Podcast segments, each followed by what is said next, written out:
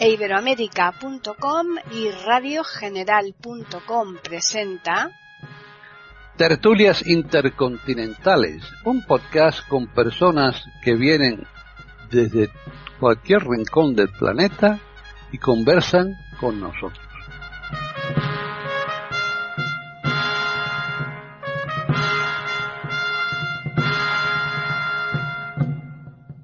Bienvenidos otro día más a Tertulias Intercontinentales en iberoamérica.com. Soy Paqui Sánchez Galvarro y nuevamente estamos aquí con todos nuestros contertulios habituales, exceptuando René Escape, que hoy pues eh, por cuestiones personales no, no puede asistir a esta tertulia, aunque ella bien quisiera, pero esperamos que la semana que viene ya sí que esté nuevamente con nosotros.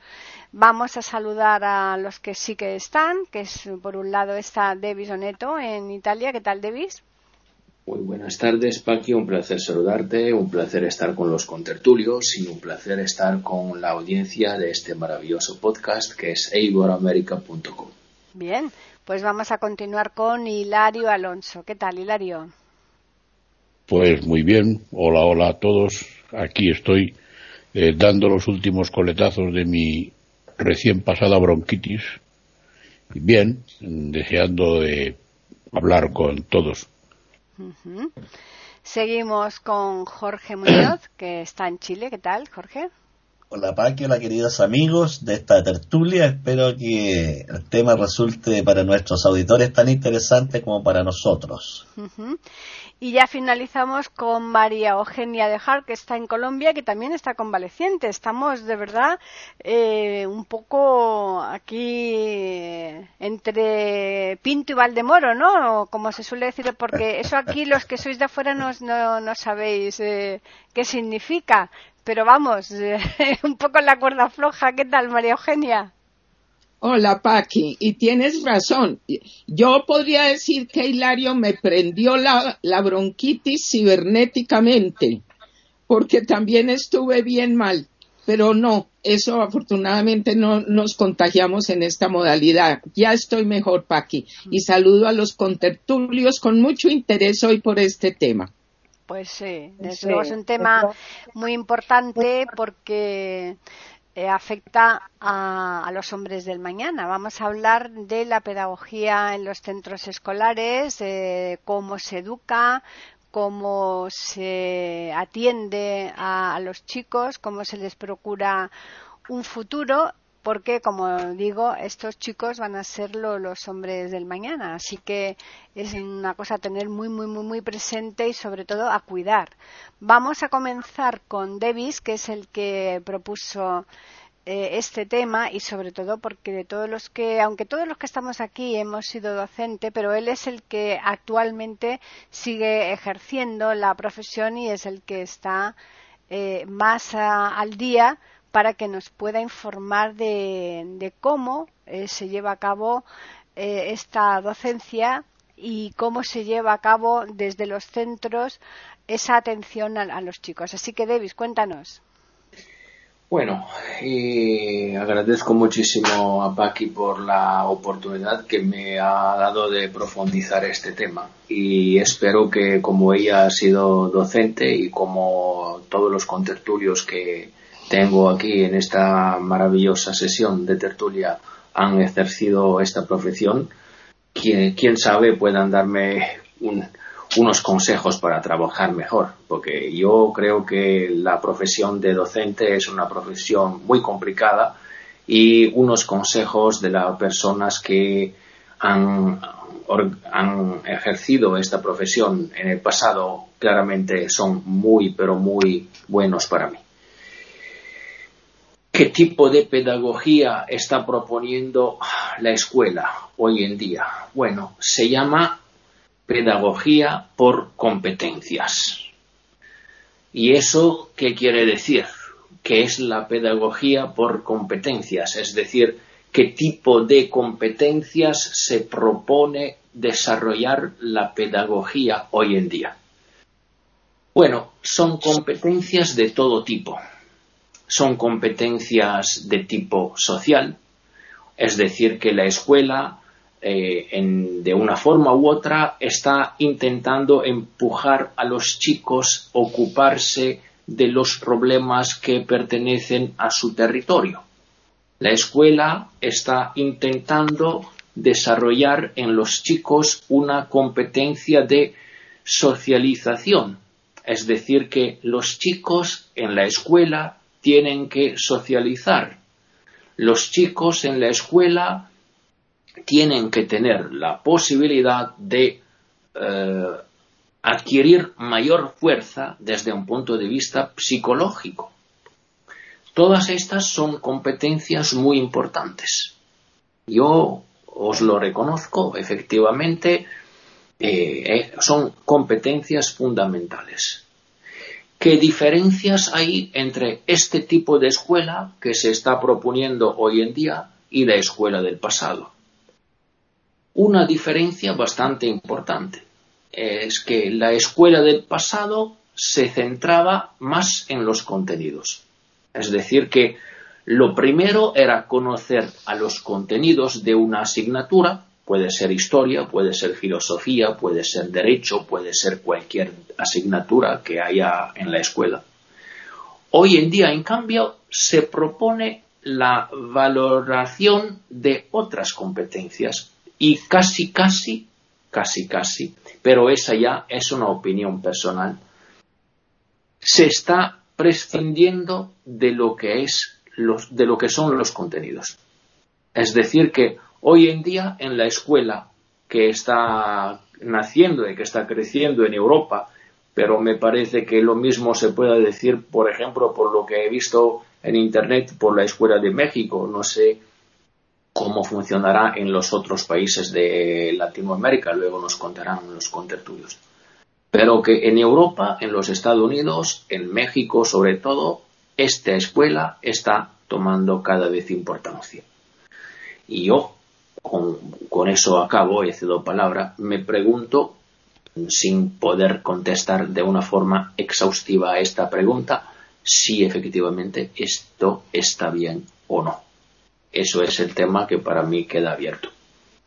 Y Bien, pues ahora vamos a continuar con Hilario, que él en tiempos eh, se dedicó a la docencia y que hoy día lo está haciendo de forma altruista también, con una persona allegada, eh, y que él nos puede un poco valorar mm, la situación que se da aquí al menos en lo que hasta donde él conoce aquí en España. Hemos visto lo, que nos ha contado Davis. Entonces Hilario precisamente por las percepciones que tenga sobre esta persona a la que le está dando clases de forma particular pues un poco también nos puede eh, aquí contar mm, si eh, es más o menos lo mismo que cuando él realmente se dedicó a la docencia en, como profesión o ahora que lo está haciendo mm, de forma pues colaborando con una, persona llegada, ¿no? Así que Hilario, tú cuéntanos. Bueno, cuando yo ejercí la docencia, yo he ejercido la docencia mm, en dos momentos de mi vida, una en lo público, otra en lo privado. Y ahora, mm, pues estoy ejerciendo una docencia que es más una colaboración con una persona que es universitaria y que, bueno, eh, pues es, otro tipo de docencia, no tiene nada que ver. Efectivamente, como dice Davis, en Europa sí existe una mm, pedagogía de competencia. No es tanto de contenido como de competencia. Pero prueba de ello, de, lo que dice Davis, es que a mi juicio este, las carreras universitarias, yendo a la cúspide, a la cúspide de la de la formación académica, las carreras universitarias se están acortando. Es decir, hay eh, cuatro cursos y luego hay máster después de, graduarse, hay cursos de posgraduado y todo eso. Importa más eh, la, lo social, importa más otro tipo de, de contenidos que los contenidos propiamente dichos que, se daban antes. Tiene más mm, importancia eh, la integración de la gente en, las escuelas eh, y, toda la, todo el movimiento escolar propiamente dicho, más que los contenidos eh, o las disciplinas o las asignaturas, que también, por supuesto, pero se hace de otra manera, no tengo ninguna duda. Eh, a mí me gustaría mm, hablar, o al menos dejar un apunte, sobre las escalas inferiores de la docencia, que son muy importantes. Las escalas de la docencia inferiores, los, estratos docentes más inferiores, lo infantil, lo, la, la primaria, la escuela primaria, pues hay muchísimos problemas, muchísimos problemas. Los docentes, ahora, en este momento, necesitan más cursos de formación, más cursos de reciclaje, más cursos de preparación, porque eh, hay una especie de revolución que esta revolución a mí me parece que viene dada pues por las circunstancias sociales. La sociedad cambia y cuando la sociedad cambia cambian todos sus componentes. La tecnología, la familia que decíamos en el programa, me parece que era el anterior o el otro, no el anterior no, sino el, el anterior al anterior, todo eso está cambiando y la escuela naturalmente pues también está cambiando. La escuela es un, un elemento de una importancia tremenda y yo, Davis, cuando tú intervengas, a ver si nos podemos poner de acuerdo, la pedagogía es educación docencia, es docencia, porque, fíjate, ahora en España, en la carrera de pedagogía propiamente dicho no existe. Ahora se llama ciencias de la educación. Ahora no se llama pedagogía, se llama ciencias de la educación. Y es un grado, eh, sería pues como un magisterio superior. Es decir, ahora terminas el magisterio y puedes seguir, si quieres, eh, estudiando. Hay muchas asignaturas que convalidan. Puedes seguir estudiando las ciencias de la educación que sustituyen a la antigua pedagogía. Aunque la pedagogía, naturalmente, siempre va a existir porque el paidos, paidos, niños, siempre va a existir. La pedagogía que era en un principio hace muchos siglos eh, para los niños, para los paidos, y ahora la pedagogía ha ampliado su concepto y, entonces ahora abarca muchísimo más, naturalmente que sí. No sé, eh, yo veo veo mucha, mucha, mucha polémica y muchísimos problemas en la educación primaria. En la educación en general, pero nosotros, la escuela educa y enseña, enseña, educa, ¿qué hace la escuela?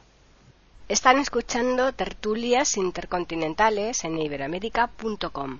Pues continuamos con Jorge. Bueno, yo voy a plantear el tema de perspectiva distinta, mucho más general y filosófica, y en la segunda ronda voy a entrar a la situación actual, sobre todo en Chile. Y voy a partir con una pregunta. ¿Para qué educar? Y la respuesta más básica, más elemental, la encontramos en la naturaleza, observando a los animales. El cachorro de león aprende a cazar observando a la madre sus movimientos, gestos, actitudes. Es decir, la base del aprendizaje del cachorro es la imitación. Y esta educación que le proporciona la madre es con un objetivo bien concreto. O sea, se responde al para qué educar con el propósito de sobrevivir. Es una educación de supervivencia que está en toda la naturaleza. Pareciera que el destino de todo organismo es perpetuarse, es sobrevivir y por lo tanto todas las enseñanzas están condicionadas por ese objetivo. El águila le enseña a su pichón a mover las alas, a aletear, a hacer vuelos cortos alrededor del nido con el propósito de que pueda sobrevivir, salir a cazar, etc. Pero en el caso del cachorro humano hay un elemento que lo distingue absolutamente, ya que no se conforma con el sobrevivir. Por ejemplo, si un niño fuera hijo de un productor de vinos, bastaría que su padre le enseñara todos los secretos de la producción del vino para que pudiera sobrevivir satisfactoriamente. Sin embargo, ese hogar no se limita a eso. Lo saca del hogar y lo lleva a un establecimiento distinto de la familia, donde un sujeto desconocido para el niño, llamado profesor, le va a enseñar una serie fenomenal de contenidos. Es decir, a diferencia de la naturaleza, de las demás criaturas vivientes, el mamífero humano no enseña para sobrevivir.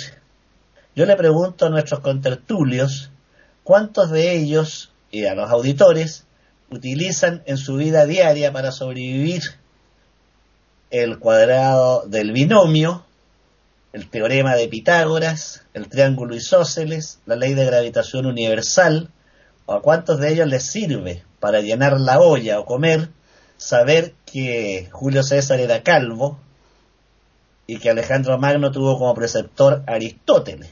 Ninguna de esas cosas es necesaria para vivir. Si ese grupo familiar además profesa una fe religiosa, por ejemplo el catolicismo, probablemente el niño va a ser educado en esa fe, en esa doctrina.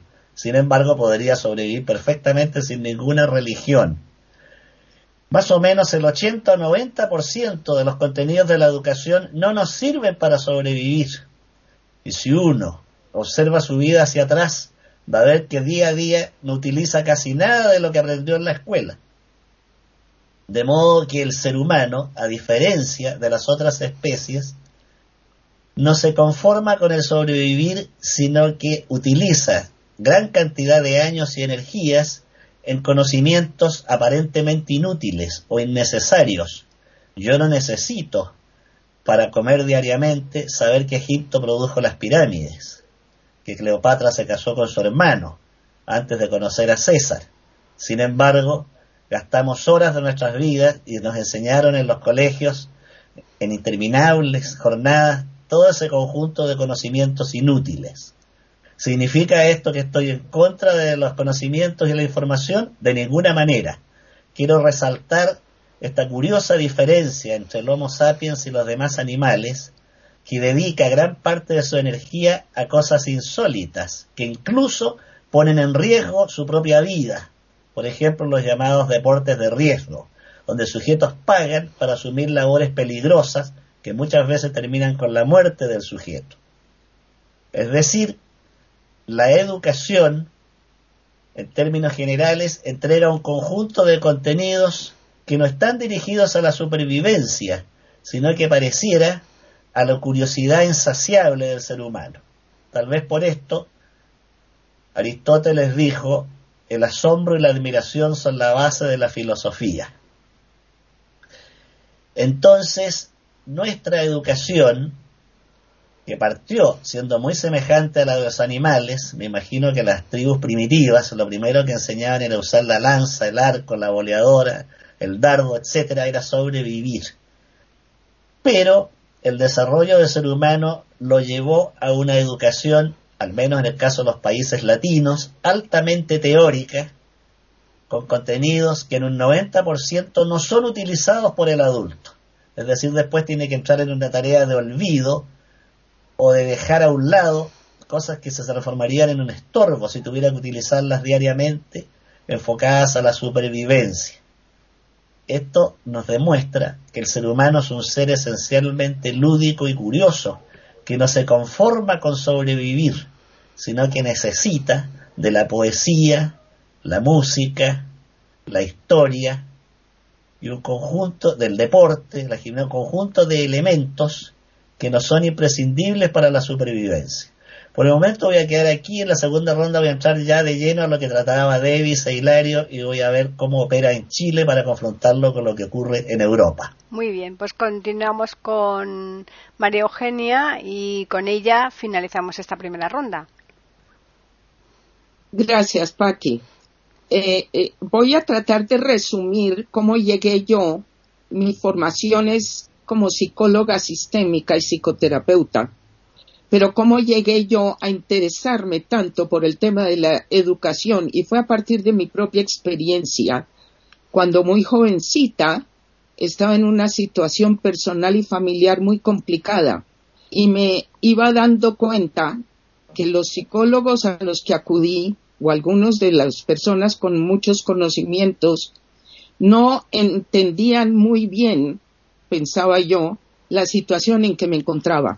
Yo pude empezar a hacer mis estudios formales después de pasar por una experiencia de vida muy complicada y fue allí donde la primera persona que me orientó me metió entre, en la cabeza, esto eran los años setentas, estábamos sesentas y setentas para que nos, acordamos de esas décadas de tantos cambios, de tantas cosas maravillosas y peligrosas también. Mi mentora en ese momento, la que me orientó en mis estudios y me metió por el lado de la psicología de familia, también me hizo entender algo que desde un principio para mí fue clave.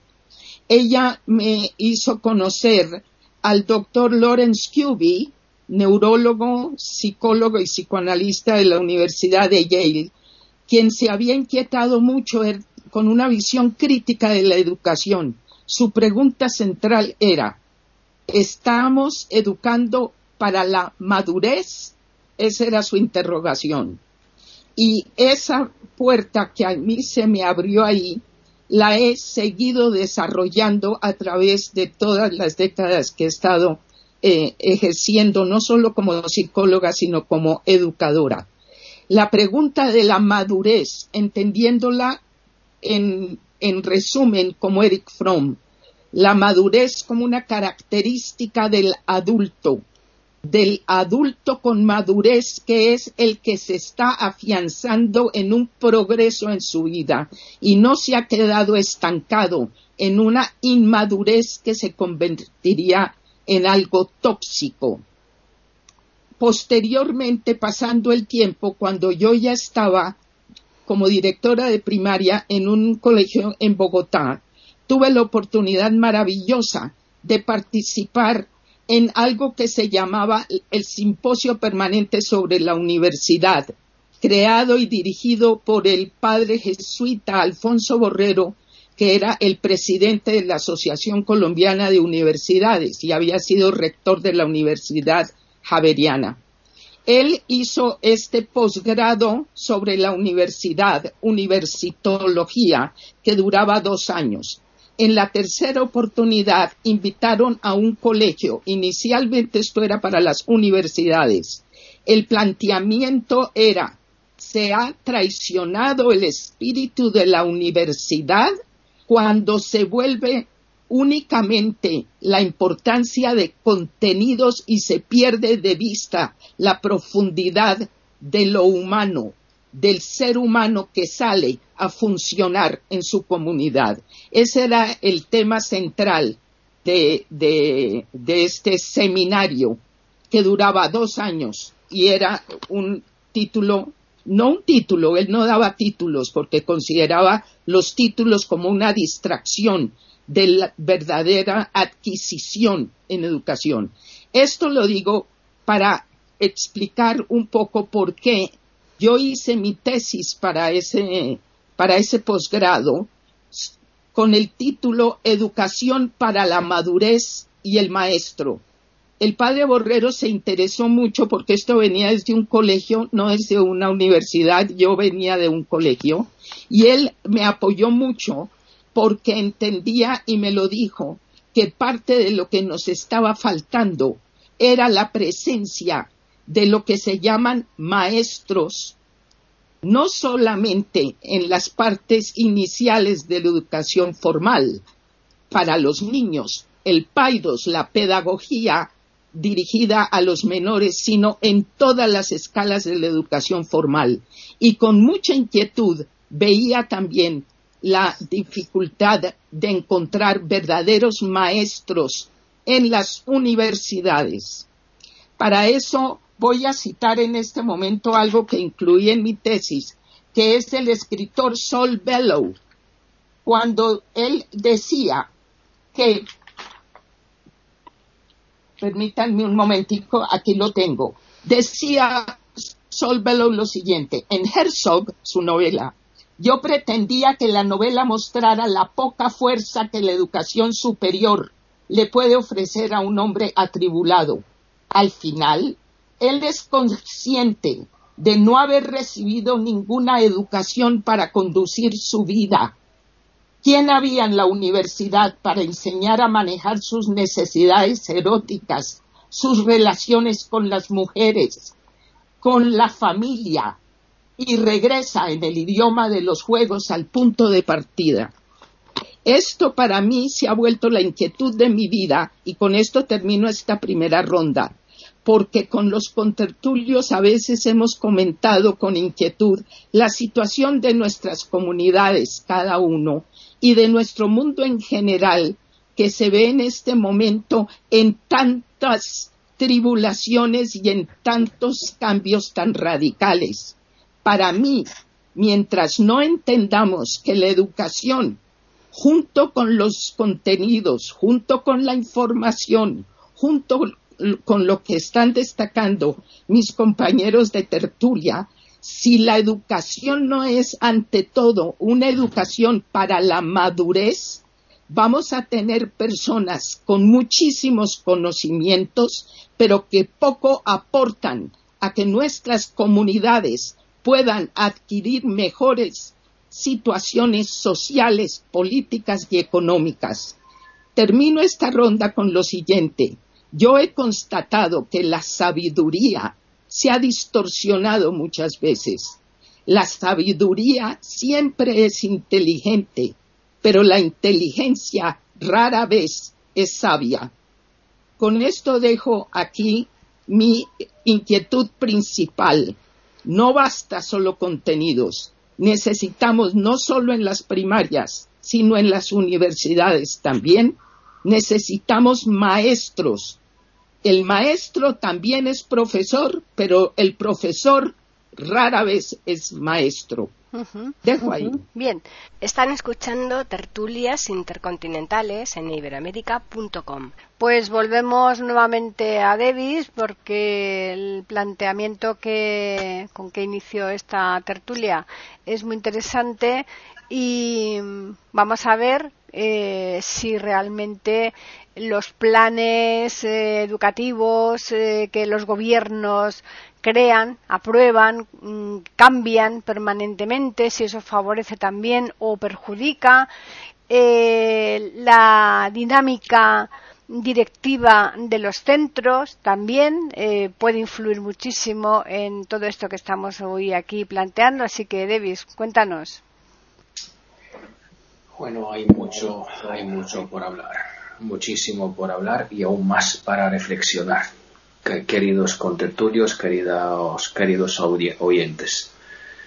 Yo creo sinceramente que estamos debatiendo sobre un tema muy complejo y muy difícil. Mm, estoy con, con, lo que me, con lo que me preguntaba y con lo que me sugería Hilario, que es muy interesante y obviamente como es muy interesante es una cosa a la que yo no sé contestar tengo una idea con respecto a la pregunta de Hilario, ¿qué es pedagogía hoy?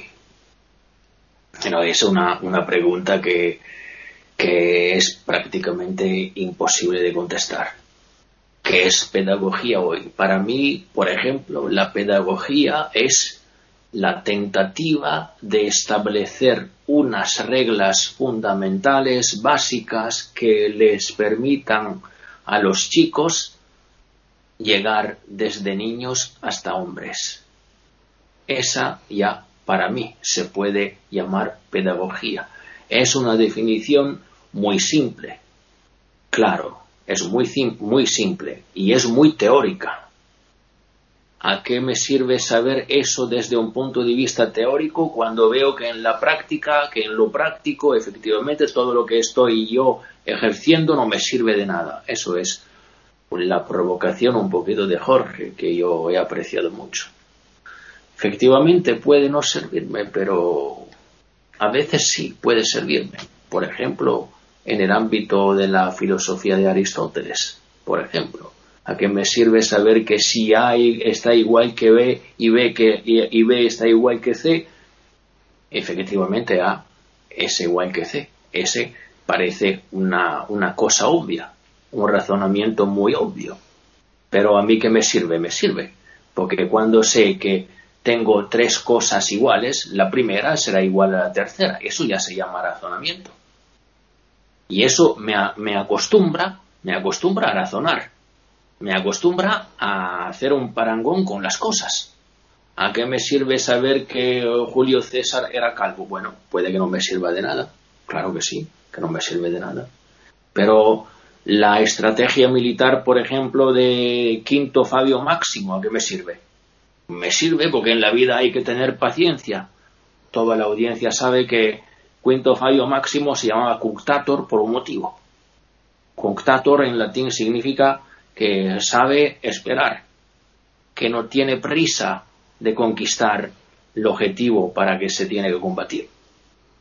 Así que todo esto puede servirme de nada, claro, puede no servirme de nada, pero si lo sé, si sé que no siempre los objetivos están al alcance del hombre y que hay que tener muchísimos esfuerzos para conquistarlos, puede que eso también me sirva. Y yo creo que, sinceramente, tenemos un riesgo que es el opuesto de lo que para mí en Europa estaba diciendo y contándonos María Eugenia. En Europa el riesgo es que acá los maestros y los profesores estén eh, más atentos a los aspectos afectivos, a los aspectos eh, sociales, a los aspectos eh, psicológicos y que descuiden los contenidos. Eso para mí no se puede, no, no, no nos podemos permitirnos esto. Para contestarle a la pregunta a Paqui, bueno, me parece que el objetivo de todas las leyes de los países europeos en este frangente con respecto a la escuela es el de evitar efectivamente evitar que la gente abandone la escuela, evitar el riesgo del abandono escolar. Eso es un problema enorme. ¿Qué significa decir yo quiero que la gente no abandone la escuela, no abandone el estudio? Significa, por ejemplo, digo yo, es una respuesta muy simple, quizás demasiado simple, pero yo estoy para que los contertulios me corrijan yo no tengo problemas en ser corregido. ¿eh? Desde este punto de vista me gusta mucho la pedagogía. A ver, puede significar que toda la gente tenga que acabar con la escuela que ha empezado. Eso significa intentar evitar el riesgo de abandono escolar. O significa más bien intentar indicarles a los chicos que esa no es la escuela para ellos, que tienen que intentar cambiar que no todas las escuelas son iguales, que ellos tienen que buscar la posibilidad y la manera de desarrollar las capacidades que tienen. Y que no es solamente esta escuela la que le permite efectivamente a este chico realizarse como él quería. Eso también para mí es evitar el riesgo de abandono escolar. Evitar el abandono escolar significa también esto, pero en cambio no. En cambio, por lo menos lo que estoy viendo en Italia, pero yo tengo una, una visión parcial del problema porque yo no he trabajado en todas las escuelas del país. Yo he trabajado en unas escuelas del país y puedo decirles que para mí, en este momento, para evitar que la gente abandone la escuela, se va a aprobarles a todos. Y estoy hablándole, cuidado, de la escuela superior de la educación superior, no de la, de la educación elemental, de la educación básica, de la educación que pertenece, que, que pertenece a los chicos pequeños. ¿eh? Porque esta yo tengo algo para decir, quizás tenga la posibilidad de decirlo después.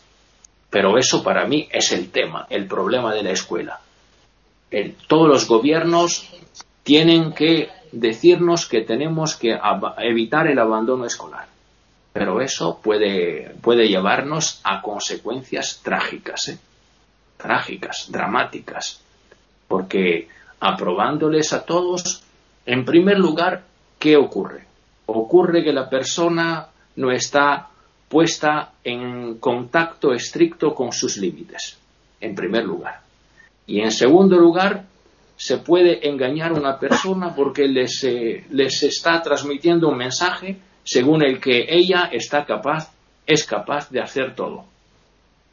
Todas las habilidades que son mm, pedidas en las escuelas, en el momento en que yo le voy a dar la aprobación, claro, estas capacidades el niño cree tenerlas. El, el estudiante tiene, cree tenerlas. Y eso me parece muy mal. Eso me parece muy mal. Porque no se puede mentirle a la gente. Ni siquiera si son chicos que tienen 19 o 18 años. ¿eh? No se puede mentir a la gente. Cada quien tiene que ser puesto en contacto con sus límites. Y eso desde un punto de vista pedagógico es algo que la escuela en este momento para mí no está ofreciéndoles a los chicos. De momento quedo aquí. Bien. Pues vamos a volver otra vez a Hilario y antes eh, sobre lo que tú acabas de decir, esos aprobados generales hacen un daño tremendo. Eh, yo lo he vivido y, os puedo también comentar que precisamente estos planes educativos a los que yo aludía antes, en donde se podía pasar o se puede pasar de curso eh, con casi todo suspendido, por, con tal, y, en realidad la intención es la que acaba de decir Davis, ¿eh? pues que el chico siga haciendo un curso tras otro con independencia de que cuando termine el EGB o el BUB, lo que esté haciendo, lo que esté cursando, pues tenga una idea mínima de, de todas las asignaturas, ¿no? O por lo menos de gran parte de ellas. Así que, Hilario, cuéntanos. Bueno, es complejísimo. El tema no da para un programa, sino da para dos, como mínimo, ¿eh? Bueno, si vemos que es necesario dos, eh, continuamos, porque nosotros no tenemos ningún problema. Eh, vamos a ver, yo mm, quisiera referirme a dos cuestiones que se han planteado aquí. La que plantea Jorge, mm, como siempre, eh, interesantísima, es decir, se puede sobrevivir sin contenidos, incluso sin contenidos básicos, y la que plantea Davis, eh, que también es muy interesante. Eh, con respecto a la que plantea Jorge,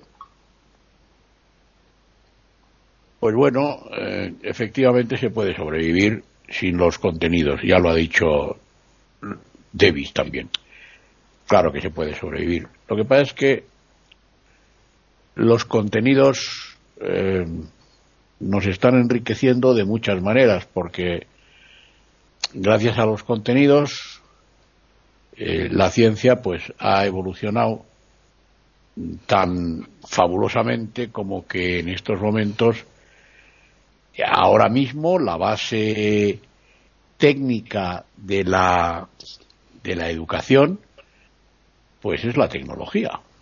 La tecnología pues nos plantea otra forma de vivir y otra forma de educar. Y además los contenidos nos dicen el porqué de las cosas. No nos dicen todo el porqué de las cosas porque porque hay muchísimas cosas que pasan y que no sabemos por qué pasan. Em, el misterio sigue, el misterio continúa, no es fácil, pero no obstante eh, el ser humano sigue sobreviviendo. El mamífero humano, como diría Jorge, sigue viviendo, sigue sobreviviendo y además cada vez más. Pero también ese cada vez más es debido a los contenidos, precisamente a los contenidos. Los contenidos evolucionan, los contenidos enriquecen la vida, la enriquecen, y los contenidos nos llevan donde estamos hoy, sin duda. Pero evidentemente hay muchísima gente que puede vivir y que vive sin contenidos y que vive incluso sin tecnología y que vive incluso sin móviles y que vive incluso sobre sin computadoras, sin ordenadores y no pasa nada y están viviendo y gente que además tiene mucho dinero y que no le hace falta prácticamente muchas cosas para, para vivir, por supuesto. Y con respecto a lo que planteaba Davis, pues el tema es complejísimo.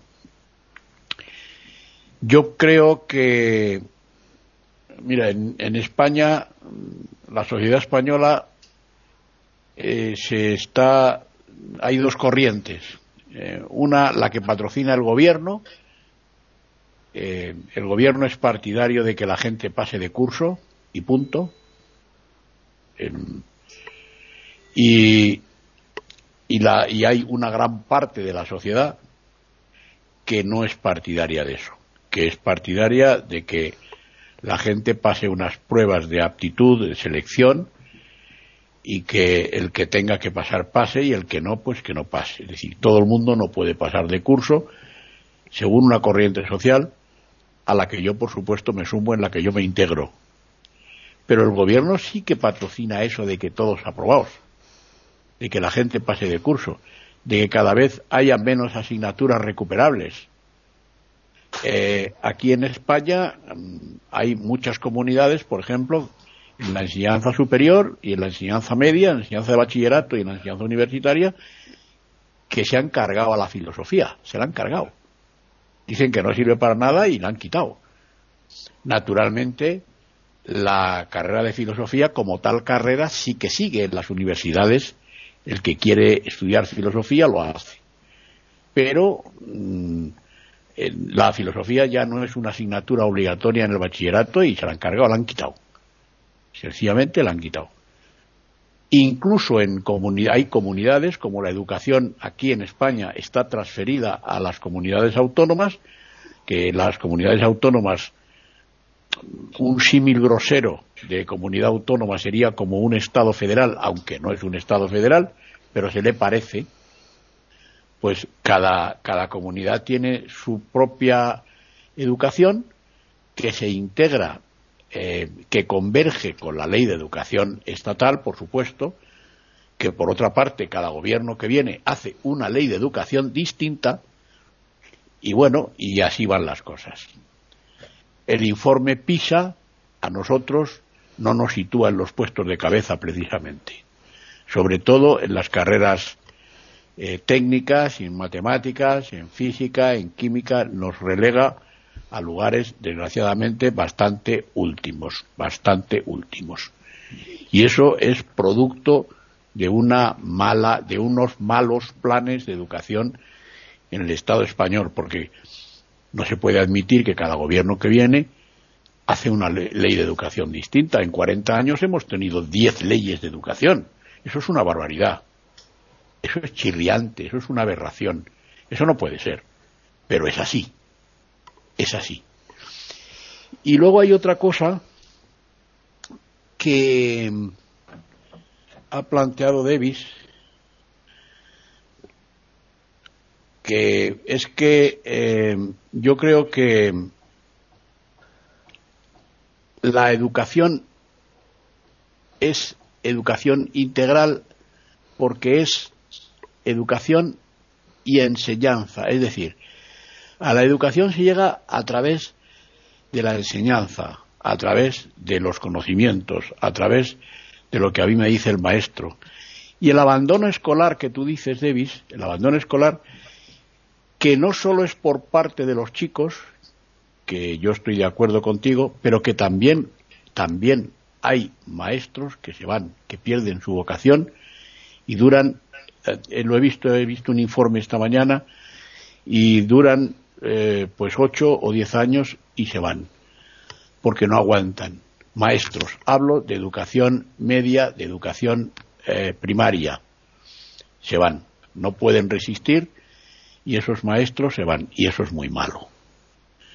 Eso significa que las cosas no marchan, que las cosas no marchan bien. Un país que no va bien en educación es un país que siempre va a la cola. Es un país que no progresa, es un país que no prospera, es un país que no avanza. Y ese es nuestro país. Sí, mm, tenemos móviles y tenemos computadores y tenemos coches y tenemos un montón de cosas, las viviendas cada vez son mejores, el nivel de vida es muy bueno, pero un país que importa más que exporta no va. Y la base de eso, la base de eso está en la educación. Y la base de que tú en las Olimpiadas o en los campeonatos del mundo o tal, muchas veces no estás donde tienes que estar, por ejemplo es el caso español de ahora, pues eso también está en la educación, porque el deporte, el deporte se hace, se debe practicar en la escuela básicamente. Y de ahí, luego después van a salir los buenos deportistas, sobre todo el deporte amateur, no el fútbol, pero sí el deporte amateur, sí el atletismo, sí la gimnasia, sí la natación. Todo es educación, todo es educación. Están escuchando tertulias intercontinentales en iberamérica.com. Pues pasamos a Jorge. Bueno, yo empecé a perder la visión cuando tenía 12 años y esto significó que mi padre me retiró del colegio y contrató profesores de casi todos los ramos que iban a la casa. Y esta es una de las cosas que más le agradezco a la seguida, no haber asistido a la escuela no significa esto que esté en contra de la escuela y los profesores, estoy hablando de mi experiencia personal. Porque esta experiencia me permitió discutir con mis profesores, dialogar con ellos, cosa que no ocurre en la escuela, por supuesto con el respeto que corresponde de alumno a profesor. Michel de Montaigne en el libro primero de sus ensayos, cuando se refiere a la educación, dice que el maestro no debe limitarse a una enumeración de sucesos y contenidos, que lo más importante es desarrollar en el discípulo la capacidad de juzgar esos sucesos. Y eso es precisamente la clave para mí de la educación. Creo que, si tuviera que responder a la pregunta de Hilario, diría que para mí una buena educación y una buena, por lo tanto, una buena pedagogía es aquella que conduce a desarrollar una musculatura emocional y espiritual que le permita al niño y a la niña enfrentar las adversidades de la vida. Y también un desarrollo intelectual que le permita realizar preguntas, buscar respuestas y resolver problemas. Eso para mí sería una buena educación. Creo que esta buena educación es imposible en la sociedad actual porque la educación, entre otras cosas, es un negocio. Y al ser un negocio, interesa la rentabilidad la utilidad y no el desarrollo del educando. Por ejemplo, Sócrates partía sus enseñanzas haciendo hablar primero al alumno, después hablaba él. Yo incluso en la universidad observé que muchos profesores se molestaban y hacían callar a los alumnos que hacían preguntas, porque obviamente les echaban a perder lo que tenían preparado de memoria y le tenían terror a la discusión. Sócrates, en cambio, era un maestro verdadero y por lo tanto no temía la discusión, sino que la fomentaba. Por eso su método se llamaba la mayéutica, o sea, cuán partera intentaba arrancar la verdad o la opinión del discípulo. Eh, otro problema que tiene la educación actual, al menos en Chile, además de ser una educación de masas y de ser un, eh, de ser un negocio, es que es una educación de masas no atiende al individuo ni al sujeto, sino a grupos de 30, 40 personas, todos los cuales tienen personalidades diferentes, realidades socioculturales diferentes, hogares diferentes, y por lo tanto es ridículo pretender que todos vayan al mismo nivel. No solo es ridículo, es profundamente injusto que yo le exija igual a un niño cuya madre es la bandera, apenas tiene para comer lo mismo que otro que tiene sus cuatro comidas al día, libros en la casa, padres relativamente preparados con los cuales puede conversar. Sin embargo, la escuela opera a raja tabla. cosa absurda. Entonces, si tenemos una educación que es un negocio, que además es de masas, es difícil tener niños y niñas con un crecimiento moral, emocional y espiritual adecuado y un desarrollo intelectual potente. En último término, y esto lo discutimos hace muchas tertulias con Davis y Gabriel, yo decía algo que puede parecer loco, que para mí la finalidad de la educación y de la vida es la felicidad. Y, eso para mí está por sobre toda otra cosa. No saco nada de tener un tipo brillante que se da las drogas o se pega un tiro o se tira al metro porque no supo vivir. Ese es un fracaso de la sociedad y por supuesto de la educación. Bien, aquí en Chile la estructura educacional pasa por varios niveles. Educación prebásica, básica, media y superior. Y en la superior están las universidades y los institutos profesionales. Y en otro carril menor y despreciado por las familias, la educación técnica. Todos quieren acá que sus hijos sean profesionales y se llenen de cartones. Y las profesiones más apetecidas y más caras son medicina, ingeniería, arquitectura, leyes, etcétera. Y como señalaba Hilario, acá también se da una prueba de selección que ha pasado por diversos nombres y los puntajes más altos pueden acceder a las mejores carreras. Los países sajones, en cambio, privilegiaron la educación técnico-profesional y, curiosamente son los que nos llevan la delantera en materia científica y tecnológica. Son a ellos los que les compramos tecnología a cambio de nuestras materias primas. Por lo tanto, creo que es cada vez más difícil que tengamos una educación eh, digna del ser humano, mucho menos que tengamos maestros. Esos son muy pocos. En la antigüedad abundaban los maestros en la actualidad no. Y abundaban los maestros porque la educación era pormenorizada a individuos, se educaban los hogares. Por supuesto que esto podían hacerlo las familias ricas nomás. El esclavo, eh, ahí no tenía la menor posibilidad de educarse, eso está claro, salvo algunos especialmente dotados como Epicteto, que fueron ellos los que se transformaron en maestros. Pero en la actualidad, siendo la educación negocio y masiva, una cadena productiva parecida al Fordismo, ¿no? Que va en Chile del prekinder, kinder, básica, media, universidad y fábrica. Luego envejecimiento, jubilación y muerte. Y que pase la otra jornada. Con ese criterio materialista brutal, es imposible que tengamos una educación que pueda llevar a niveles superiores no a uno ni dos individuos con suerte, sino a la humanidad. Pero sin embargo, tenemos un fantástico desarrollo tecnológico, pero un desarrollo hecho por una minoría, una minoría de científicos de los países superdesarrollados. Y cuando surgen sujetos potentes intelectualmente en Latinoamérica, se van afuera, no, no tendrían ningún desarrollo acá. Entonces se van a Estados Unidos, Alemania, Inglaterra y producen allá. Nuestro Claudio Raúl, gran pianista, no habría podido jamás desarrollarse si no se hubiera ido a vivir a Alemania y luego a Estados Unidos. De acá en Chile es casi desconocido por la juventud. Entonces, eh, la educación, en mi opinión, está profundamente equivocada por esta lógica comercial, puramente comercial, y no de crecimiento del ser humano, del individuo. Y creo que está cada vez más lejos por esta lógica comercial que está dominando al planeta entero. Cada vez está la concentración de la riqueza en menos manos. Incluso se quería concentrar el fútbol en los equipos de naciones más potentes y el resto que se fuera a la punta del cerro. ¿No? Como una muestra más de que hasta en el deporte la concentración y la acumulación de la riqueza está campeando por todos los rincones del planeta. Por ahora quedo aquí. Finalizamos con María Eugenia esta ronda. Bueno, yo de verdad también pienso que este tema es tan impresionante, tan extraordinariamente vasto, que puede que dé para más de una tertulia. Pero empezando por lo que dicen mis compañeros, primero, una de las grandes fallas que tenemos es la educación como negocio. Y yo digo que cuando la educación es un negocio, es educación con H. Es un error, es un horror. Y eso es parte del problema que tenemos, porque no se puede educar como negocio.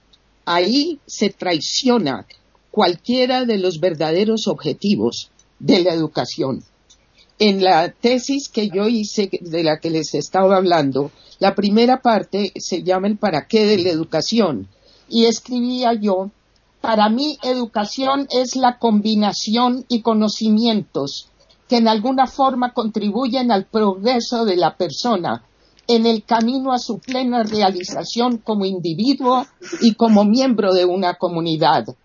Comienza con la vida misma y termina hasta donde sabemos con el fin de la vida. La educación tiene consecuencias sociales y, sin embargo, es esencialmente un proceso individual. Por eso es que yo subrayaba la importancia del maestro. El maestro, que también es profesor y también instruye, el maestro es un modelo de cómo responder a preguntas desde Sócrates, que ha sido mencionado hoy, el gran maestro. Y es verdad, la, madre de Sócrates era una comadrona. De ahí tal vez él se inspiró en extraer de sus alumnos, de sus pupilos, lo que tenían adentro. El conócete de Sócrates es universal en todos los tiempos como principio y objetivo de la educación. Está también lo que plantea Víctor Frankl, que es darle el sentido a mi vida que solo yo le puedo dar, esa búsqueda del sentido de mi vida. También está Einstein, que destaca la importancia del individuo por sobre todo, porque todo verdadero pensamiento va a salir y emanar de un individuo. Y de Kierkegaard, el filósofo finalmente que dice, la voluntad de ser quien uno verdaderamente es es lo opuesto a la desesperación. El hecho de que la educación hoy empiece a hacer negocio en tantas formas y también elimine la importancia de la excelencia. Ese es otro de los garrafales errores en mi concepto que se cometen. Cuando todo el mundo tiene que pasar todas eh, eh, las asignaturas, así le haya ido muy mal. Ese nivelar por lo bajo es un flaco favor que se le hace, no solo a los menores que empiezan sus caminos, sino ciertamente también a los mayores que intentarían ser maestros. Cuando yo hice mi tesis, la segunda parte la hice formulando dos preguntas y escogí a nueve de mis compañeros de, este posgrado, empezando por el padre Borrero. Les hice dos preguntas. Primero, ¿qué es para usted un maestro? Y segundo, en su vida, ¿quién fue un maestro? Fue muy interesante para mí ver que la primera pregunta, estas eran personas todas muy preparados, varios eran jesuitas, había psicólogos, eh, ciencias políticas, etcétera, me dieron unas excelentes respuestas de qué es un maestro, hacían la diferencia con el que es solo profesor, etcétera. Pero cuando pregunté quién es para usted un maestro, me sorprendió y fue siempre igual. Hubo un silencio. Cambió la expresión de la cara de la persona que yo estaba entrevistando. Se dulcificaba su voz y empezaban a hablar de alguien con un profundo afecto. En algunos casos había sido un maestro en su primaria, en algunos pocos era en niveles superiores, en otros casos era alguien que no había estado dentro de los parámetros de la educación formal. Y en cada uno de estos casos, esa persona había dejado en el entrevistado que estaba conmigo una huella que nada había borrado a través de la vida. En ese caso, yo fui viendo por qué la importancia de definir la educación como la pudo definir alguien hace dos mil años, como puede ser el caso de los filósofos, nos obliga a tener que repasar. No podemos eliminar la filosofía y la historia, por ejemplo, como si fueran asignaturas sin importancia frente a la tecnología. Debemos acordarnos que la tecnología es simplemente herramientas y está muy bien, pero la herramienta depende de quién la utilice.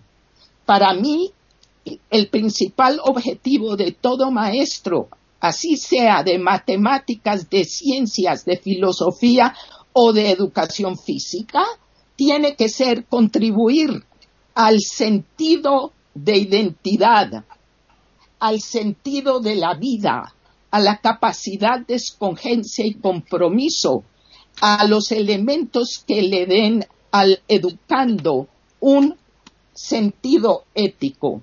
Y el maestro, y termino aquí es en esta ronda, en todos los casos de mis entrevistados, lo que destacaron en el maestro, cada uno era, eran muy diferentes, por supuesto, pero en todos se destacaba la autenticidad de un hombre o una mujer adulto frente a una persona que estaba educando.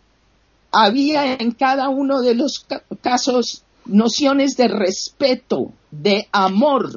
Me importas tú, me importas tú como mi pupilo. Amor. Y siempre había justicia. Había también otra cosa muy importante, un imprescindible sentido de autoridad, no de autoritarismo, que era muchas veces y es la tiranía de muchos profesores, es un autoritarismo que denigra. No, el maestro tiene una autoridad, una autoridad que se respeta. Existe una jerarquía, exige de su, de su pupilo la excelencia que tiene adentro.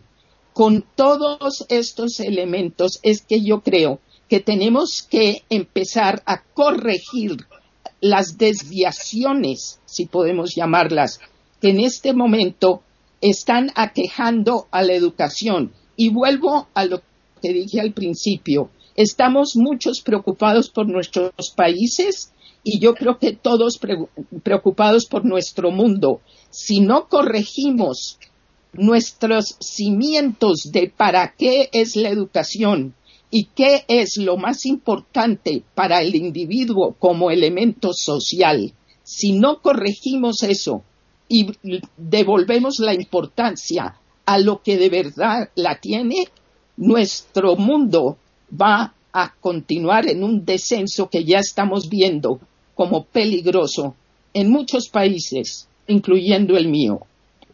Termino ahí. Bueno, el tema sí, efectivamente, si os parece a vosotros conveniente que, la semana que viene continuemos, pues eh, sin problema alguno, porque sí que es verdad que hay muchos aspectos que no hemos tocado aquí que yo creo que también, aunque sean un poco colaterales, son también importantes, como la colaboración de la familia con respecto al colegio, al centro educativo, eh, por supuesto, lo que apuntaba antes Hilario, de que se iban, muchos maestros dejaban la profesión y se iban a realizar otras tareas. Y fundamentalmente yo creo que es porque también el maestro cada vez se le está desautorizando y se le está ignorando más en, las tareas que él tiene que realizar como docente. Hay muchos aspectos que yo creo que son muy importantes, las escuelas públicas, las escuelas privadas, eh, escuelas religiosas, escuelas laicas. Yo creo que habría que mirar un poco mm, bastantes aspectos sobre el tema, pero bueno, eso ya vosotros eh, que sois los contertulios lo, lo, decidís. Así que vamos a hacer ya la última ronda, comenzando por Davis. Bueno, yo tendría mucho que decir. Empiezo como hacen mis estudiantes, mis alumnos, con lo más fácil, porque eso me resulta más cómodo. Así que esa es la sociedad de la comodidad. Así que yo no quiero, eh, yo quiero conformarme a este tipo de conducta, vamos. Y la escuela se, se está haciendo un negocio, sí, efectivamente eh, la escuela está haciéndose un negocio. Está haciéndose un negocio porque los gobiernos de los países les dan más dinero a las escuelas que tienen más inscritos. Eso es un primer tema. Ahora, si yo soy una escuela y para ver más dinero tengo que tener más inscritos, ¿qué tengo que hacer? Bueno, la respuesta en este caso es bastante simple y no se la voy a dar yo pero está bastante claro. Yo tengo que poner un sistema de educación bastante básico, de manera que todos los que se inscriben aquí puedan efectivamente aprobar. Y nada más. Así yo tendré un montón de escritos y un montón de dinero por parte del gobierno. Eso es el primer punto. Ese es el primer problema de que la educación se está haciendo un negocio. Sí, sí, es un gran negocio, efectivamente.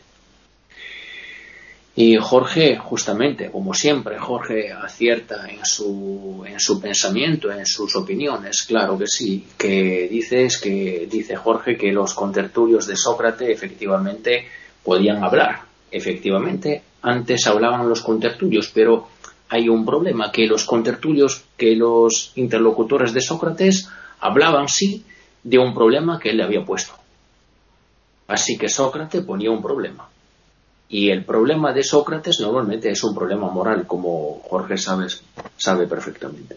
Es un problema moral que es la justicia, que es el coraje, que es la, lo santo, cuando se puede decir que una persona es santa o no. En todo caso, Sócrates pone el problema y los, y los interlocutores intentan contestar. A mí eso me gustaría mucho. Yo, cuando he empezado un curso para provocarles a los chicos, he dicho, chicos, mira, yo estoy aquí para deciros lo falso. Usted tenéis que desconfiar de mí. Yo estoy para engañaros y todas mis palabras vosotros tenéis que valorarlas y evaluarlas y no me crean. No me crean. De ninguna forma tenéis que creerme. Yo he empezado así. Yo intento formar personas que sepan pensar. Y eso, para eso son necesarias las provocaciones. Es necesario decir que Kant no te sirve para conocer a Kant, pero que Kant te sirve para conocer lo que es el conocimiento, lo que es la vida, Kant te sirve también para saber lo que es la belleza, porque la belleza para Kant es una cosa maravillosa que Kant definió de una forma admirable. Bello es lo que puedes evaluar sin que te interese, sin que tú tengas la necesidad de saber cuánto eso, cuánto dinero eso puede darte.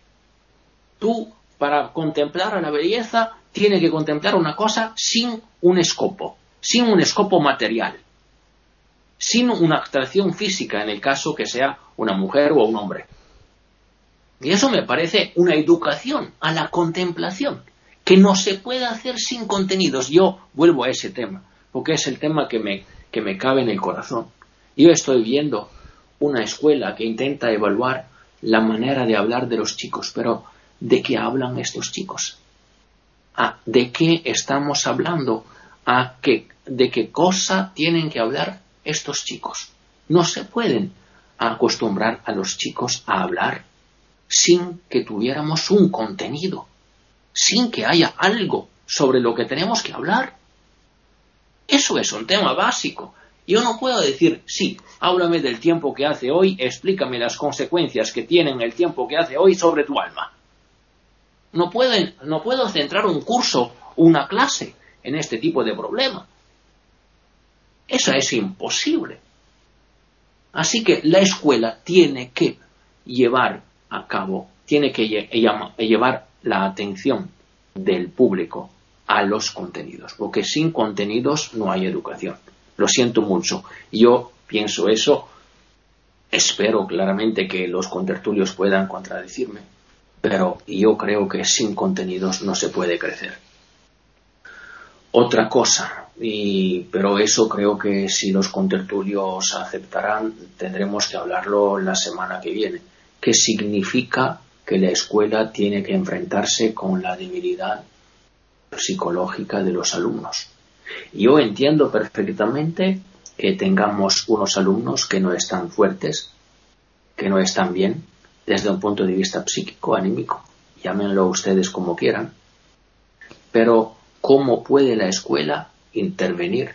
¿Cómo puede la escuela enfrentarse con este problema?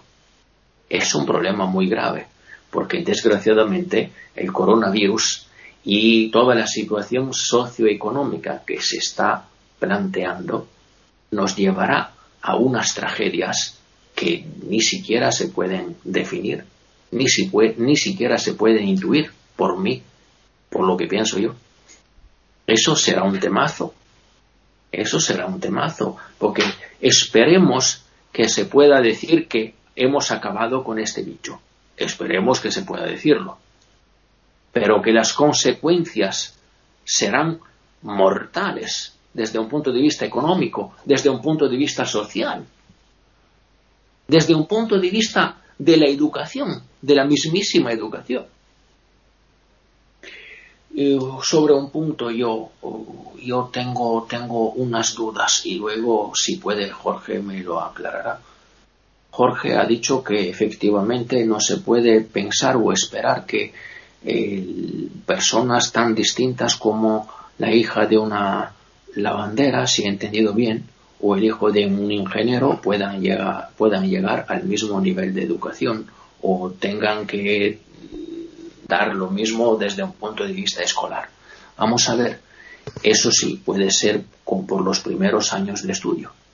Pero, por ejemplo, yo no tengo que encontrar unas diferencias entre una hija de una lavandera y un hijo de un ingeniero. Para mí, una hija de la lavandera puede ser perfectamente más inteligente que un hijo de un ingeniero. Eso está, está, está muy, muy claro para mí. Y una hija de una lavandera puede saber muchas cosas, puede tener muchos más intereses en los libros, en la educación, en la cultura, que un hijo de un ingeniero. Porque no siempre lo que han, los que han tenido unos padres que se han ocupado de cultura o de ingeniería o de cualquier cosa son las personas más adaptas para, para, para educarse o para ah, hacer la misma profesión de los padres o cosas de este tipo. Yo creo sinceramente que en este momento de cambio, que es un cambio muy importante, es un cambio tecnológico, lo ha destacado Hilario antes, es un cambio de tipo social, es un cambio de tipo, de cualquier tipo nosotros queremos hablar. En este momento de cambio la escuela tiene que dar unos puntos firmes. Es decir, acostumbrar a los chicos a la incertidumbre, desgraciadamente. Señores, yo tengo que acostumbrar a los chicos a la incertidumbre. Yo no puedo acostumbrar a los chicos a la tranquilidad, a la calma, yo tengo que acostumbrar a los chicos a los problemas. Yo tengo que acostumbrar a los chicos a las cuestiones sin solución. Eso es, esa es mi tarea. Perdón, esta es mi tarea. Yo tengo que hacer esto. Yo, si quiero trabajar de una forma consciente y razonable, tengo que ponerme este tipo de objetivo. Para mí, por lo que puedo ver yo, por lo que puedo entender yo de la figura del maestro. Yo no puedo darle certezas a los chicos, tengo que acostumbrarlos a la incertidumbre.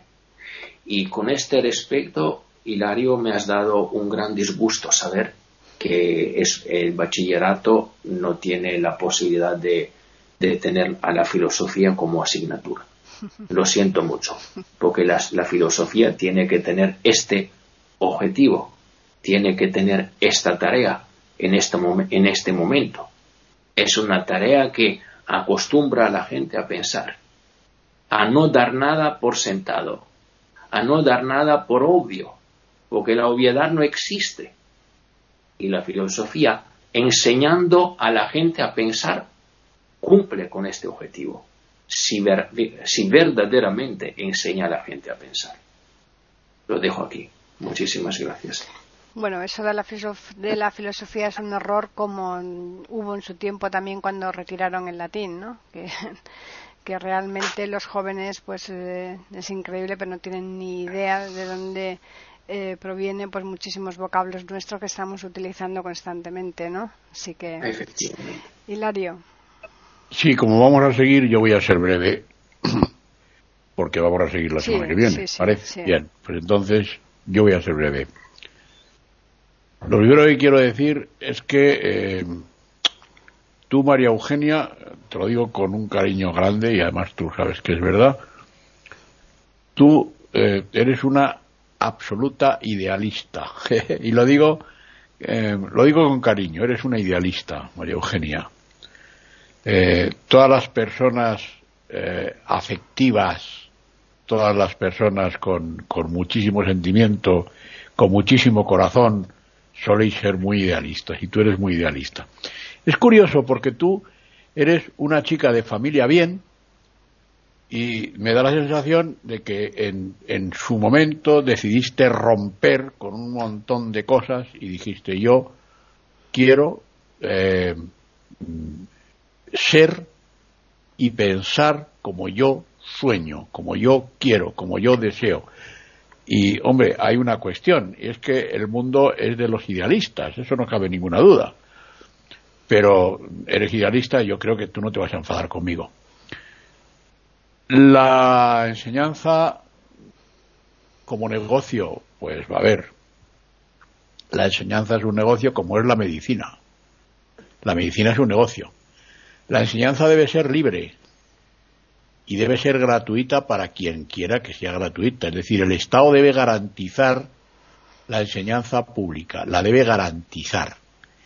Y la enseñanza evidentemente tiene que ser gratuita, pero también la gente tiene derecho a elegir cómo se quiere educar.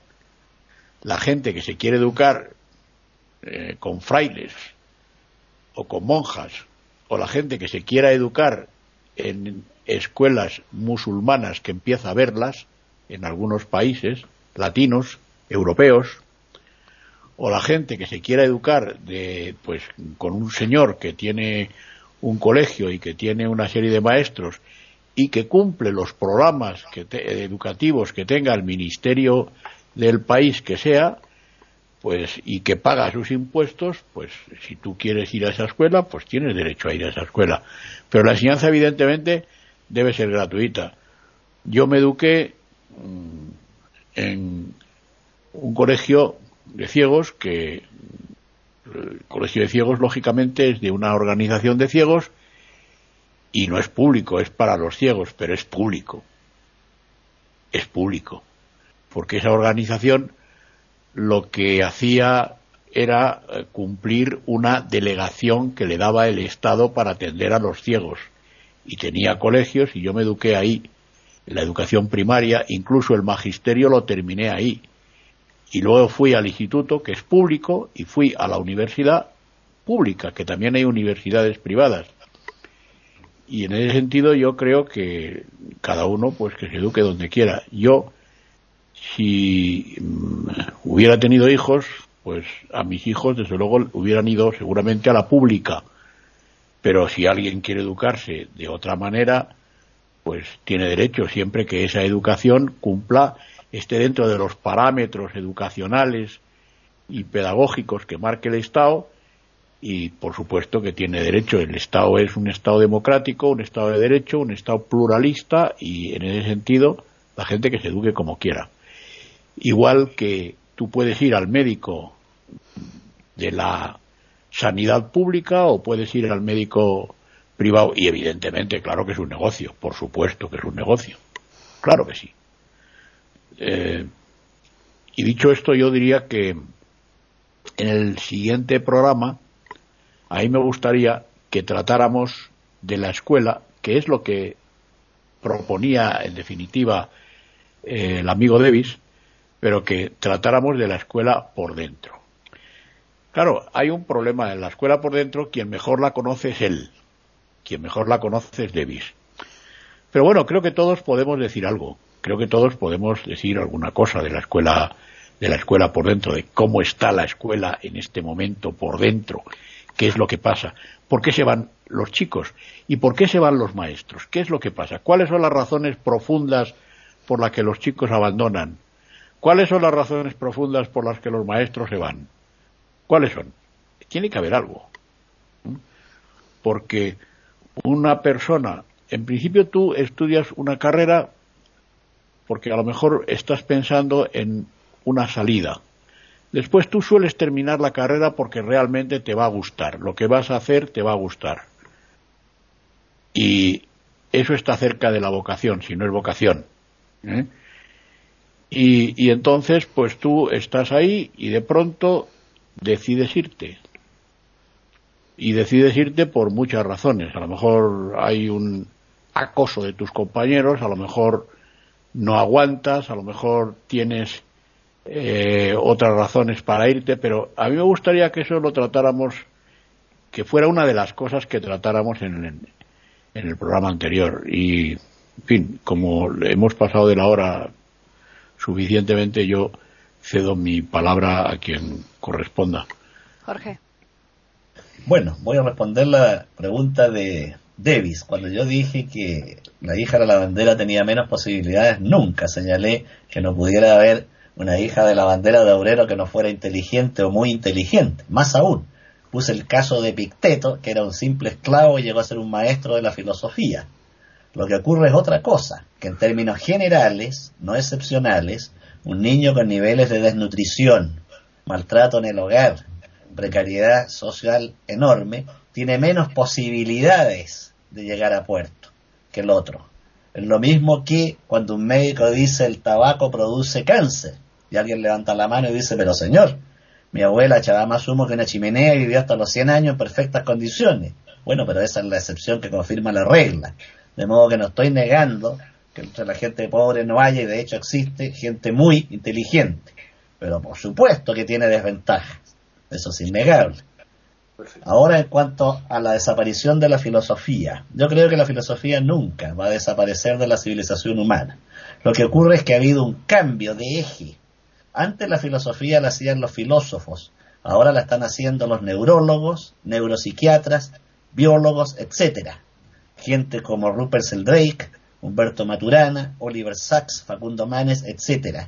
Pero la filosofía no puede desaparecer porque para eso tendría que desaparecer el asombro, la admiración, la curiosidad humana. Y la propia tecnología tiene detrás la ciencia, y la ciencia tiene detrás la filosofía, es decir, la especulación intelectual, el preguntarme por qué ocurre esto, para qué se produce, cómo funciona, hasta dónde me lleva. De modo que yo no tengo el temor de la desaparición de la filosofía. Puede desaparecer de un programa curricular por el tema del negocio. Y cuando hablamos de negocio, no es como dice Hilario que un padre no puede elegir un colegio pagado. De hecho, yo me eduqué el poco tiempo que alcancé en puros colegios pagados. Y después mi padre pagó profesores en casa. De modo que no estoy en contra de que se pueda pagar alguien que me enseñe. Cuando hablamos del negocio hablamos de su fase perversa. En esos colegios que dicen, no, hasta el uno no me lo toquen porque el papá es un médico muy connotado y se enoja si no lo pasamos de curso. Y además, el propio alumno, al menos aquí en Chile, le dice al profesor, oiga, pero aquí nosotros, yo le pago el sueldo a usted, pues. Si mi papá es el que paga, a ese negocio lo estoy condenando. No que eh, pueda haber una institución privada de excelencia, honesta y transparente. Excelente que lo haya pero existe mucha corrupción dentro del negocio. Eh, el premio Nobel de Medicina, Alexis Carrel, decía, mucha teoría lleva al error. Poca teoría, decía, poca teoría y mucha observación lleva al acierto. Entonces tenemos el valor de la experiencia. Y esto nos lleva a otro elemento, la observación como capacidad que hay que desarrollar en el niño y niña y cómo se puede manifestar la observación en el aula. En un aula que al menos acá en Chile, cuando yo me eduqué era puramente teórica, o un profesor parado con una tiza la pizarra detrás, hablando cosas que el niño tenía que aprender de memoria. Para eso, yo tengo mucha mejor educación en casa, pues compro buenos libros que lea y memorice. Para mí, la esencia, y vuelvo a Sócrates, es la discusión. Y el propio Montaigne, que citaba en su ensayo sobre la educación, dice que la discusión es una de las formas de apartar del error. Y es obvio porque se confrontan opiniones, lo que hemos hecho aquí. En cuanto a la uniformidad del aula, pero evidente, y hablo me baso en el caso chileno porque no conozco otros, con cursos de 30, 35, 40 alumnos con situaciones socioculturales, psicológicas, anímicas diferentes, y no es culpa del profesor, porque en la escuela le exige pasar un programa y el ministerio le exige a ese colegio que se pase ese programa con determinados contenidos, entonces tiene que hacerlo. Profesor no tiene la libertad en el aula de decir yo me voy a detener en este aspecto porque considero lo más interesante y veo que los alumnos se entusiasman con este tema. No, señor, usted a fin de año tiene que entregarme todo lo que hizo y rendir cuenta de su función en la escuela. Y si no nos gusta, lo echamos nomás. Entonces, es una cadena compleja y perversa en que el profesor está metido, constreñido en un sistema que le exige pasar ciertos contenidos en determinado tiempo y de cierta forma, de la cual no puede salirse, por lo tanto carece de la libertad del antiguo filósofo, que es fundamental en la educación. Y enseguida el alumno tiene que entonces entrar a esa especie de hipódromo para que todo el sistema llegue luego a la meta y queden todos felices y contentos sin eh, pensar cuántos quedaron votados en el camino. Decía Hilario Delante Paqui, parece que esto ocurre en España con mucha frecuencia, que hay alumnos que se les hace pasar, aunque sean malos alumnos, acá en Chile le llamamos alumnos porros. Precisamente a esos alumnos donde se le debe dedicar el mayor esfuerzo educativo. De no ser así, sería tan perverso como que el Ministerio de Salud dejara votados a los enfermos y se dedicara solamente a tratar a los sanos el arte educativo está precisamente en levantar y sacar adelante a los que menos aprenden. De eso se trata. ¿Qué pasaría si un país decidiera a todos los que padecen enfermedades que se mueran nomás y preocupémonos de los puros sanos? ¿Sería lógico eso? ¿Sería sensato? ¿Sería bueno? Precisamente se trata de educar a los que más dificultades tienen. El que no las tiene le va a ser mucho más fácil irse solo por ese tubo del éxito. Entonces, discrepo de que al porro haya que abandonarlo. Lo que sí, eh, eh, no se le debe pasar malamente, ¿ah? eh, saltándose niveles o requisitos, pero precisamente es al que más hay que ayudar y con eso quedo aquí. Y ya finalizamos con María Eugenia. Bueno, interesante la discusión, tan interesante que la vamos a continuar. Primero, respuesta que le doy a mi amigo Hilario. Mira, cuando me hablas del idealismo, te voy a decir que a mí lo que me llevó a cambios de, percepciones y de ideas no fue el idealismo, sino fue haber pasado por situaciones brutales personales y tener que enfrentarme a un hecho contundente.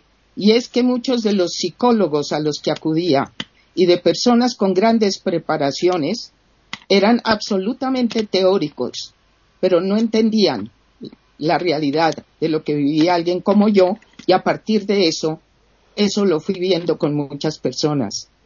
Entonces, el hecho de entender como piedra angular de lo educativo, la educación para la madurez, no es de ninguna manera una cosa ingenua, o idealista, que tampoco está mal el, idealismo, pero digamos que de alguna manera sugiere alguna forma de no ser prácticos y realistas. Todo lo contrario. Cuando yo hice este trabajo y la tesis era educación para la madurez, lo que más me interesó es que todos mis compañeros, empezando por el padre Alfonso Borrero, todos coincidieron en que la falta más peligrosa de la educación, tal como la teníamos, estos eran los años 80, pero no estamos muy distintos en este momento, era justamente la ausencia de una educación para la madurez, para aprender a pensar todo lo que ustedes también han estado señalando, lo que señalaba Sócrates con sus diálogos, con obligar a pensar, con discutir, con encontrar el error. Esa forma de pensamiento es la que empieza a brillar por su ausencia. Y vuelvo a conectar esto no por idealismo, sino por realismo, con el fracaso de muchos de nuestros países para conducir a nuestras comunidades. Hablo también del padre Borrero, que hablaba de la titulitis y daba la, la definición como la sobrevaloración de los conocimientos de una persona basados en títulos con certificados en papeles. Él se preocupaba muchísimo de que eso tomara el lugar de lo que él llamaba el poder epistemológico, el poder del conocimiento. Para los que queremos mucho a Humberto Maturana, por ejemplo, él hablaba mucho en esos términos también. Entonces, ahorita estoy pensando en un estudio que se ha publicado en este momento y se me está escapando el nombre de la mujer que lo, que lo, que lo volvió un libro. Para la siguiente vez lo, voy a retomar por si les interesa. el libro se titula iGen, generación I, la generación I es la que ha, la que nació ya con los teléfonos inteligentes, con el smartphone. A eso se refiere la generación I. Y lo que habla en el subtítulo es los chicos superconectados que están siendo menos rebeldes, más tolerantes, menos felices y completamente ausente la preparación para la adultez.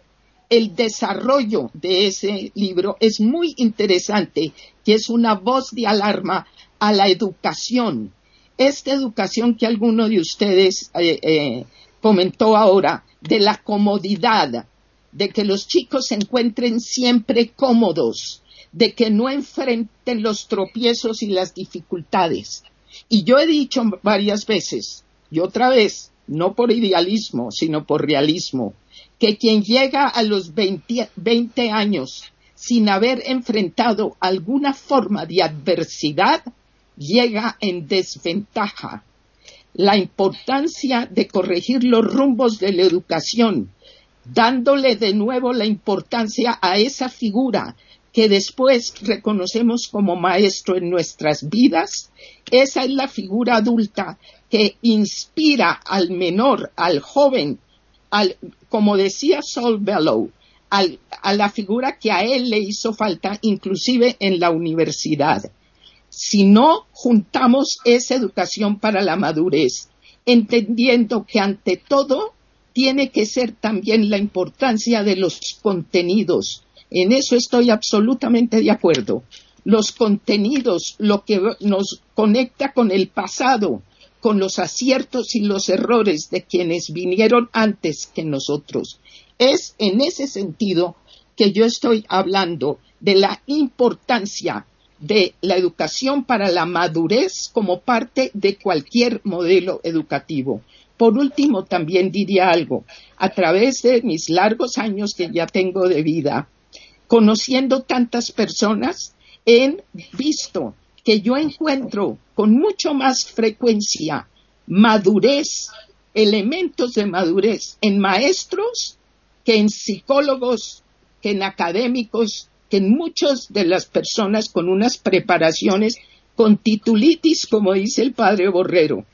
Entonces, no voy a negar la importancia de la academia, por favor, pero lo que sí necesitamos entender es que no podemos perder de vista que lo más importante ahora para sacar a nuestros países de los profundos precipicios eh, a, que estamos abocados es que tenemos que tener una educación para la madurez con excelencia en contenidos, con retos desde los que educan y ayudarles a los que vienen después a no caer en esta educación que yo llamo educación para la amnesia, donde al joven no se le dan los elementos para entender el mundo como ha sido antes de que él naciera.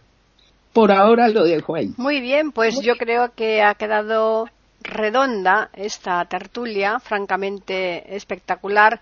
Eh, quizás yo eh, soy bastante parte del tema, puesto que me he dedicado a la enseñanza toda mi vida y de ahí que, tenga eh, pues esa predilección por esta temática ¿no? que hemos tratado hoy aquí, pero a mí me ha parecido extraordinaria y de muy acierto el que la continuemos. Así que Vamos a recordarles a los oyentes que nos pueden escribir al correo tertulias y también pueden hacerlo al Twitter e con las iniciales E, I y la A América mayúsculas. A vosotros pues eh, no os encomiendo una temática nueva, ya sabemos que tenemos que continuar con esta, simplemente pues determinar aspectos que hoy no se hayan tocado para no repetir. También le vamos a dar ocasión, mm, si, es, si, si es que puede, que yo espero que sí, para que René pueda contarnos cómo es la, la, educación, cómo está la educación ahí en Argentina y así tenemos pues otro aspecto más eh, a conocer de otro país. Así que eh, como siempre, agradecerles a los oyentes la atención que nos prestan y emplazarles para que el lunes próximo regresen aquí a iberoamérica.com para que puedan asistir a una nueva tertulia intercontinental.